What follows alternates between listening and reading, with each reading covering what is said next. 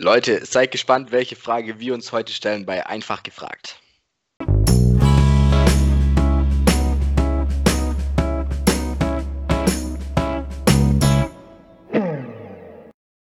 Jo Leute, herzlich willkommen bei Tipps auf Augenhöhe, der Podcast, in dem wir euch die Tipps für die Zeit nach der Schule und in der Uni geben, die wir uns damals gerne gewünscht hätten. Wie im Intro versprochen, jetzt gibt es wieder eine Folge einfach gefragt an alle Neuen. Das heißt, einer von uns stellt dem anderen eine Frage zum Thema Studium, ohne dass der andere weiß, was ihn erwartet. Dementsprechend gibt es ja auch keine Skripte, sondern einfach nur ehrliche, aus dem Stand gegriffene Antworten. Ich bin gespannt, ich hoffe, ihr seid es auch. Und Tobi hat die Frage für mich. Genau, Fabi. Meine Frage an dich lautet, ich meine, du studierst jetzt auch schon ein paar Jahre. Die Regelstudienzeit für dein Studium sind ja sechs Semester, also drei Jahre. Du bist jetzt im siebten und das Ende rückt so langsam in Sicht. Wie interpretierst du das denn mit der Regelstudienzeit? Ist das für dich so ein Ziel gewesen und das Ziel hast du jetzt nicht erreicht oder ähm, machst du dir da keinen Stress oder was denkst du, was sagt der Arbeitgeber dazu, wenn du dich mal bewirbst und ähm, der dann sieht, dass du, sag ich mal, zwei, drei Semester überzogen hast von der Regelstudienzeit? Ähm, was ist so deine, deine Philosophie da dahinter oder deine Denkweise?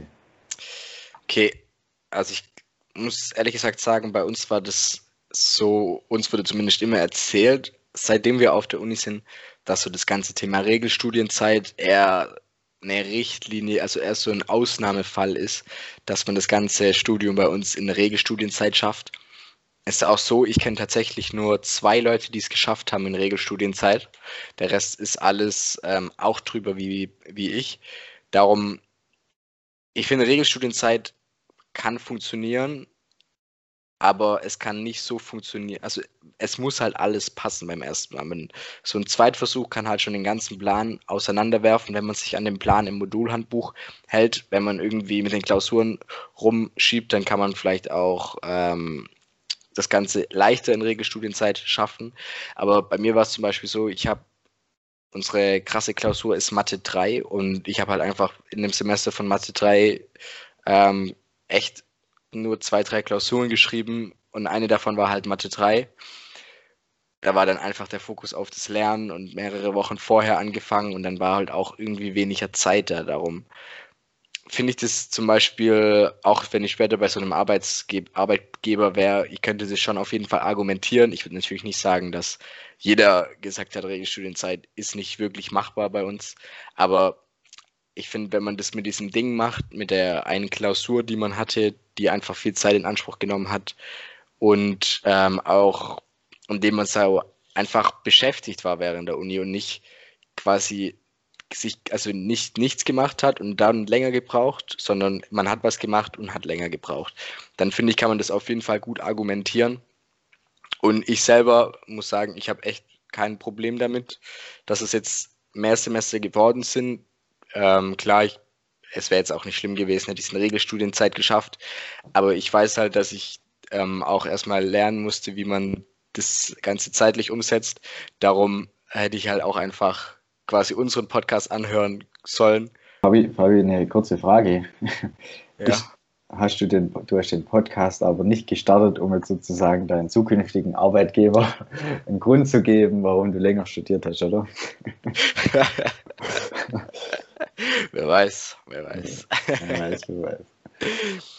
Genau. Ähm, ja, also wie gesagt, ich finde, es ist kein, keine Schande, wenn man es nicht hingekriegt hat, solange man nicht faul war und sowas. Aber natürlich, wenn ihr Regelstudienzeit, wenn ihr es da schaffen wollt, dann seid ihr erstes hier natürlich richtig und es ist auf jeden Fall möglich. Es wird halt um einiges stressiger, beziehungsweise, nee, nicht wirklich stressiger, aber ihr müsst halt einfach besser organisieren und ihr braucht halt auch, ihr habt weniger Spielraum, was so Fehler angeht.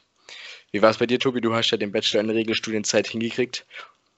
Wie stolz warst du dann am Ende? Am Ende war ich nicht stolz, ich war einfach froh, dass es vorbei war. Ja, keine Ahnung. Also ich weiß nicht, ähm, ob man das jetzt schafft oder nicht schafft, inwieweit das dann fürs eigene Ego hilft oder auch nicht, ähm, ist so eine Frage, die man mit sich selber beantworten ähm, muss, sage ich mal. Was ich eigentlich ziemlich krass an dem Thema Regelstudienzeit finde, ist, und deswegen habe ich die Frage auch gestellt, eine Freundin von mir, die hatte ein Vorstellungsgespräch letzten Monat und die hat in ihrem Master auch nur vier oder fünf Monate länger gebraucht als in der Regelstudienzeit vorgesehen war. Und die hat ihren Masterstudiengang also gewechselt gehabt. Die hat nicht den Bachelorstudiengang im Master gemacht, sondern da nochmal einen ähnlichen gemacht. Und die wurde da wirklich ähm, ernsthaft gefragt, ja, warum sie da jetzt vier Monate länger gebraucht hat. Und dann hat sie gesagt, tja, ich habe meinen Studiengang gewechselt, ich habe Auflagen gekriegt. Das waren dann nochmal zusätzlich drei Klausuren, die ich schreiben musste, also zu den normalen.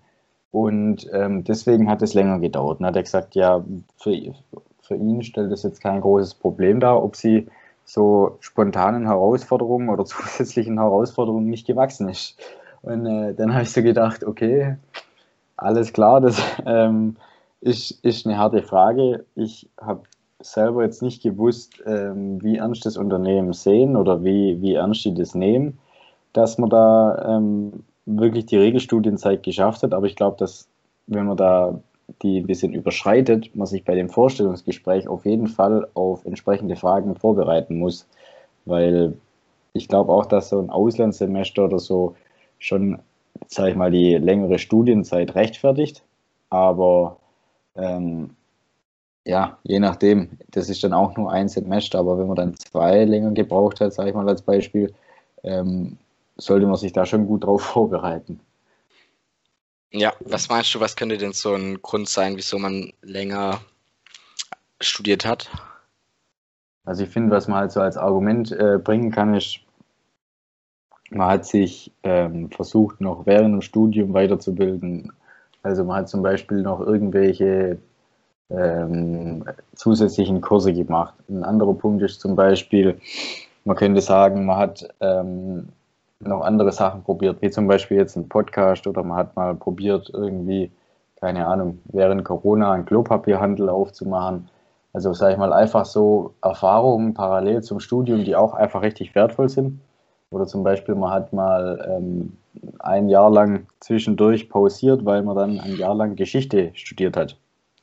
Und ich finde, es sind halt alles immer so Argumente, wo man dann halt merkt, dass die Leute wirklich engagiert waren und sich mit ihren eigenen Interessen auseinandergesetzt haben und dann nicht nur, sage ich mal, so ähm, Füße auf der Tisch, Fernseher an, Bier getrunken und so die Zeit irgendwie zugebracht. Ähm, und deswegen glaube ich, dass es da auch wirklich gut ist. Zum Beispiel im Sportverein hat man was gemacht oder man hat noch versucht, sich ein Instrument beizubringen. Also so, sowas, glaube ich, sind eigentlich relativ ähm, gute Antworten, die die Unternehmen auch gern hören. Oder was, wie bereitest, wie hast du dich vorbereitet, Fabi? Ich glaube, was halt einfach immer wichtig ist, zu wissen, dass also ein, ein, Unternehmen sucht ja auch immer eine Arbeitskraft, die einfach ihren Job richtig gut macht.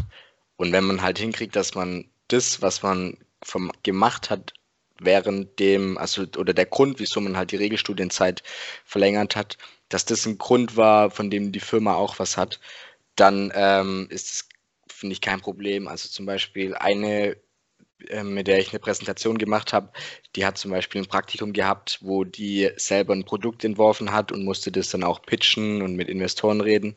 Alles im Rahmen von ihrem Praktikum.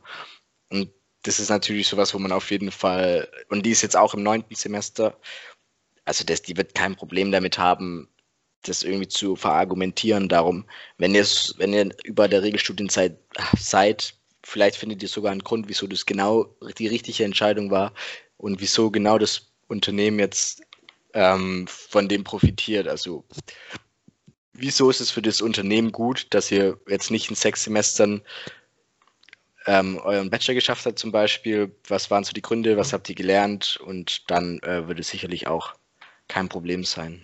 Ich finde auch immer, es ist wichtig, unser Statistikprof hat in der ersten Vorlesung gesagt, ähm, was ein bisschen hart klingt vielleicht, aber kein Unternehmen wartet auf dich und keins wird klatschen und sagen, hey, mega cool, dass du jetzt schon hier bist, weil wir brauchen dich jetzt unbedingt.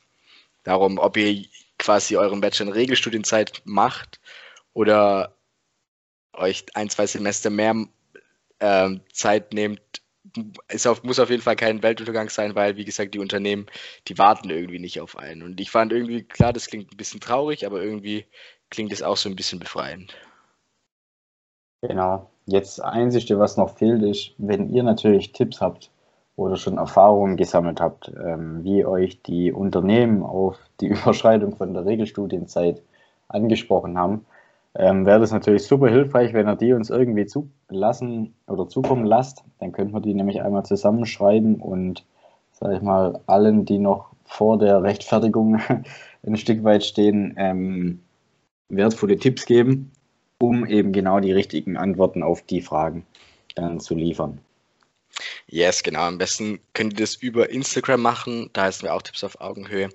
Und an der Stelle ähm, abonniert uns gerne. Ich weiß, das war jetzt vielleicht eine Folge, die nicht alle interessiert, aber wir haben schon viele Folgen gemacht und wir werden auch in Zukunft Folgen machen, die begleitend sind für alle Erstsemester. Heißt, okay, die erste Vorlesungswoche, wie richtet man sich ein, ähm, wie überlebt man die erste Klausurenphase.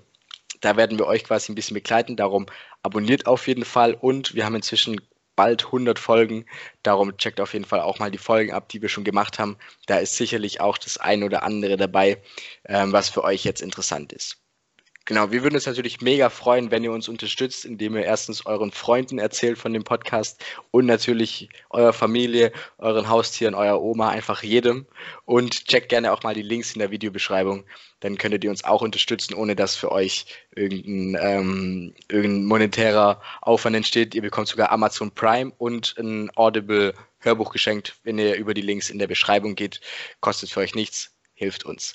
Genau, das war jetzt genug Werbung für uns. Vielen Dank, dass ihr zugehört habt. Ähm, abonnieren nicht vergessen und dann hören wir uns bei der nächsten Folge. Bis dahin, Leute, macht's gut und bis bald.